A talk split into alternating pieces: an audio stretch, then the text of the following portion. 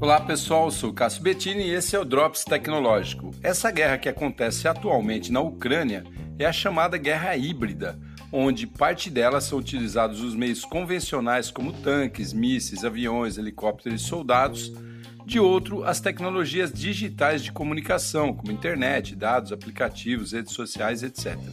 A primeira parte todos nós conhecemos, o efeito é físico e letal. São explosões e tiros que destroem construções e matam pessoas.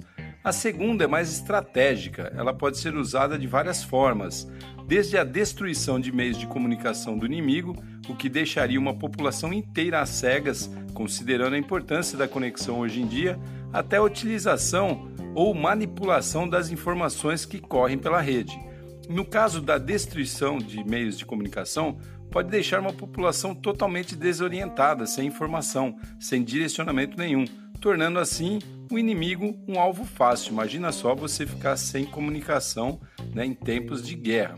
No caso de manipulação da informação, pode-se colocar pessoas contra pessoas através da implantação de notícias falsas, né, os fake news aí, ou hackeando pontos estratégicos de uma comunidade, como serviços públicos, bancos, sistemas de energia, etc., provocando assim o caos social, deixando aquela comunidade, aquela localidade totalmente vulnerável.